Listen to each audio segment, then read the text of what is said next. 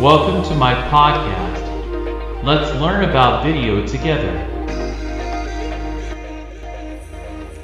Video Arts Labo.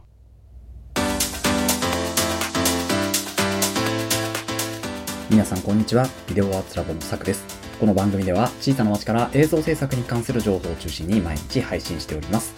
はい、ということで2月の20日火曜日となりました。いかがお過ごしでしょうか？えー、本日ですね、ちょっと放送配信日が遅くなってしまって申し訳ないんですけれども、そんな中でもですね、えー今日も、えーネタがね、結構あるというか、まあやっぱりこの CP プラスに向けてかなり出してくるメーカーありますよねということで今日はですね、トピックスとしてはシグマのお話、そしてメインテーマではですね、富士フイルムの発売されたカメラですね、こちらの方を触れていきたいというふうに思います。早速ですが、まず今日のトピックスからいってみましょう。Today's topics. はい。ということで、本日のトピックスはですね、シグマからですね、えー発売予定とされている 15mm と、あとはですね、500mm ですね。こちらのレンズ2本に関してちょっとご紹介なんですけれども、えっ、と、まず 15mm の方はアートレンズといって、シグマの中でも最高峰のレンズですね。こちらの F1.4DCDN というレンズですね。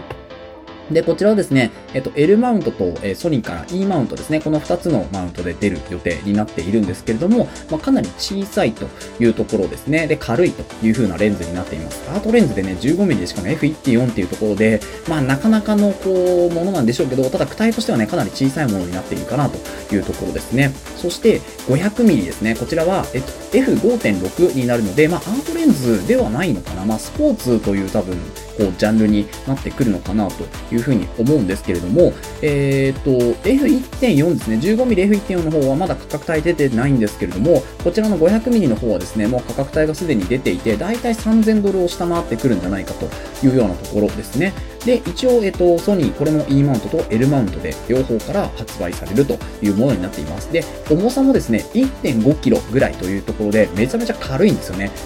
他のね、500g とか、例えば200、600とかのあのズームレンズめちゃめちゃ重いんですけど、こちらの 500mm、まあ、結構超望遠ぐらいのレンズになりますけれども、1.5kg というところでめちゃめちゃ軽いので、これはね、本当にいろんな方に、まあ、向けた、えーいいレンズになってくるんじゃないかなというふうに思います。はい。ということで、まあ、ちょっと短かったんですけれども、本日はですね、シグマの、えっ、と、トピックスでは、シグマの新しいレンズ2本ですね、15mm と 500mm に関しての情報をお伝えしました。こちらに関しては、また発売予定となりました。まあ、日が決まったらとかですね、ねあとは価格帯とか出てきたら、もう一回ね、こう、トピックスとして取り上げていきたいというふうに思っております。はい。ということで、それではですね、えー今日のメインテーマの方、行ってみましょう。はい。ということで、本日のメインテーマは、富士フイルムから出ました X100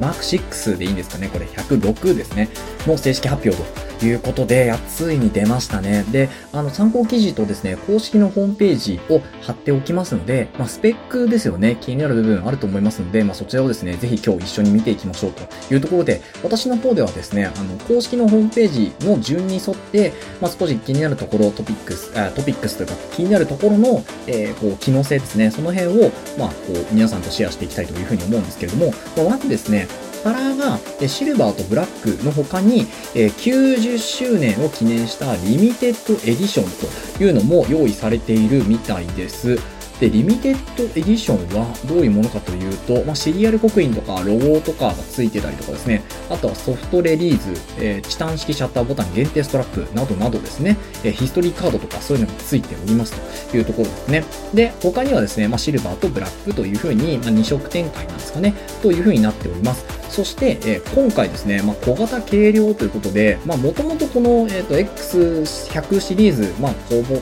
小型でね、結構、あの、有名かと思うんですけれども、今回も 521g でしたかね。なので 500g 弱という風になっていて、ただですね、その小型なんだけど高性能ということで手ブレ補正がですね、最大6段分ということで、まかなり手ブレは効くんじゃないかなということですね。でここに手ブレを効かせる理由っていうのが、まあ後でちょっと後ほどね、解説をしますけど、動画もかなりスペックすごいことになっております。で、一応ですね、えっ、と、まあチルト式なんですよね、このカメラ。そう、521g で小型なんですけど、チルト式となっておりまして、ま写真も撮りやすいし、映像ですよね、動画も撮りやすい仕様になっております。30度から45度まで傾けることができる、この、えーチルト式フラット液晶モニターということで、これも結構いいですよね。で、まあ、の、ファインダーもついてるので、覗きながら、ま、スチールも切れるし、映像も撮れるというところですね。いや、本当に、あの、モリモリなんですよね、今回スペックが。で、えっ、とですね、一応センサー画素数ですよね、は4020万画素と。いうことで4000万画素を超えてきてるわけなんですよね。これもすごい。まあ、シグマの FP と対等なところで、えー、いけるのかどうなのかっていうところですよね。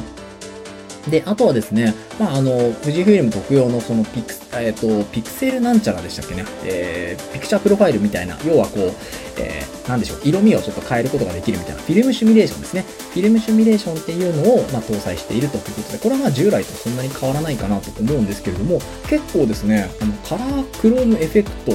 まあ、少し青いものをより青く見せるとかですね、あとはまあグレインエフェクトとかって言って、そのエフェクトが結構こう選べるというものも、まあ、今回結構特徴的なのかなと思いますね。あとはまあ AF が少し進化しましたよとかっていうのが書いてあったりですね。あとは、えっと、ISO 感度がですね、125がまあ常用感度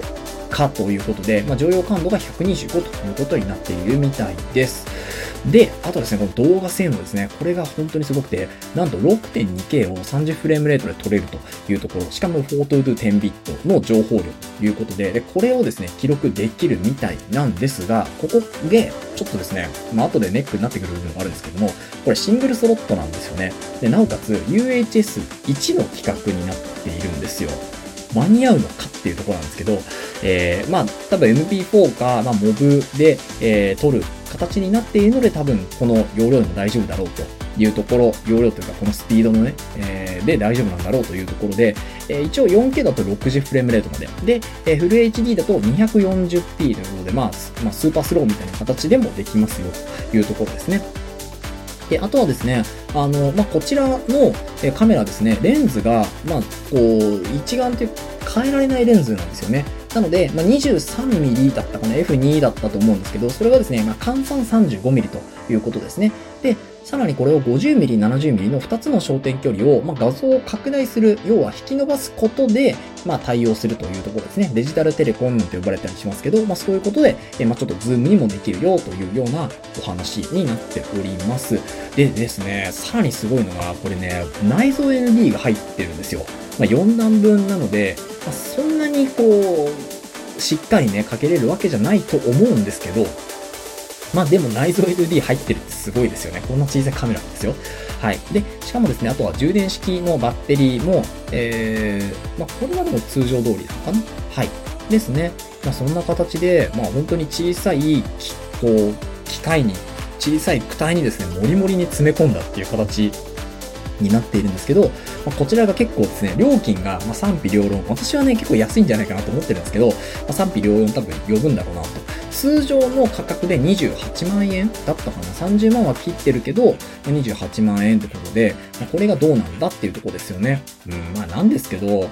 まあいいんじゃないかなと思うんですよね。やっぱり円安になってるし、物価も上がってるしっていうところで、カメラだけね、この値段上げないっていうのもおかしいと思いますから、ただこの小ささでまあ28万かっていう人も多分中にはいると思うんですけど、まあ 6K 撮れて、まあ、なおかつ ND 入ってて、内蔵 ND 入ってて、チルト式、モニターもチルト式で、この値段っていうのは、まあ安いんじゃないかなと思うんですよね。しかも4000万画素ですからね、相当ですよね。ただですね、UHS は2企画とか、まあそういうのもやってほしかったかなってちょっとは思ったりするんですけど、はい。まあでも、うん。まあログとか別に取るわけではないしっていうところですよね。ちょっと連射の機能とかがですね、まだ私の中でも終えてないので、ま、これ分かり次第またお伝えしていこうかなと思いますが、まあ、今回はですね、そんな形でちょっと気になる部分ですね、で、えー、先にお伝えしたというところになっております。いかがでしょうか？うん、まあ、待ち望んでいただけにですね、結構私もこの